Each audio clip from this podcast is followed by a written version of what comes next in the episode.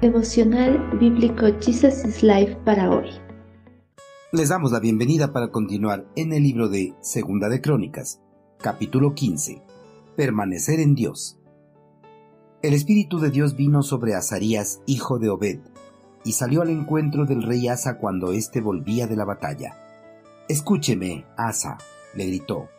Escuchen todos ustedes de Judá y de Benjamín el Señor permanecerá con ustedes mientras ustedes permanezcan con Él. Cada vez que lo busquen, lo encontrarán, pero si lo abandonan, Él los abandonará a ustedes. El ejército de Judá bajo el mando de su monarca volvía jubiloso a Jerusalén por la victoria reciente conseguida en contra del ejército etíope.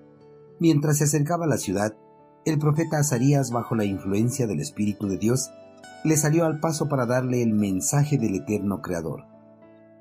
Una de las acciones del Espíritu Santo, común en el Antiguo Testamento, era la de capacitar a los siervos de Dios para que hablaran o actuaran de forma singular por él. El Espíritu Santo capacitó a Azarías para que transmitiera el mensaje de Dios a su pueblo. En su mensaje, el profeta Azarías les recordó que el eterno Creador estaba con ellos porque ellos le habían buscado.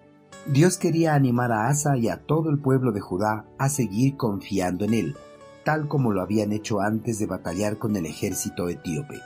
La victoria sobre sus enemigos era la clara evidencia de que Dios estaba con ellos. El eterno Creador había recompensado la fe incondicional de Asa y el ejército judío. Dios jamás se esconde, por eso todo aquel que le invoque en oración de todo corazón lo puede encontrar y puede recibir sus favores. Además, el profeta Azarías pronunció una advertencia importante a los ejércitos y los alentó a permanecer cerca de Dios.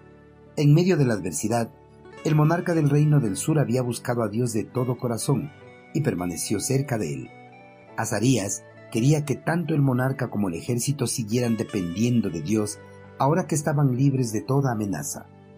A pesar de las dificultades que pueda aquejar la vida de los seguidores de Cristo, la fe y la confianza en el Señor no deben desvanecer de la vida del creyente. Debe permanecer como en el primer día en que lo aceptó como su Señor y Salvador, o aún mucho más. El Dios verdadero es una ayuda muy real en las dificultades. Él es fiel, Él cumple su palabra. Quienes confían en Él como su Dios encontrarán las respuestas a sus problemas. También el profeta dijo a su pueblo, pero si lo abandonan, el Señor los abandonará a ustedes también. Si Asa quería seguir disfrutando de las bendiciones de su Creador, no debía apartarse de él, pues si lo hacía, perdería toda dádiva que provenían de sus manos. En realidad, Dios nunca se aparta de las personas a pesar de que tan malos sean. Dios permanece cerca de ellos para acudir en su socorro cuando muestran un sincero arrepentimiento y vuelven su mirada a Él. El abandono de Dios significa que Dios no escuchará el clamor de las personas que no andan en conformidad a su voluntad. Queridos hermanos, Azarías advirtió al ejército de Judá y de Benjamín para que no abandonaran los caminos del Señor. Les advirtió para que permanecieran firmes en su confianza, al igual que lo habían hecho antes de la batalla en contra del ejército etíope. Las personas voluntariamente abandonan al eterno Creador al hacer ídolos de cosas terrenales, inventan otras esperanzas y rechazan el ofrecimiento que les hace Dios de ayudarlos. Cuando persisten en ello, provocan la ira y el alejamiento de Dios. Hermanos, si queremos tener a Dios tan cerca de nosotros y disfrutar de sus benditas dádivas, no nos desviemos de nuestra fe en Cristo.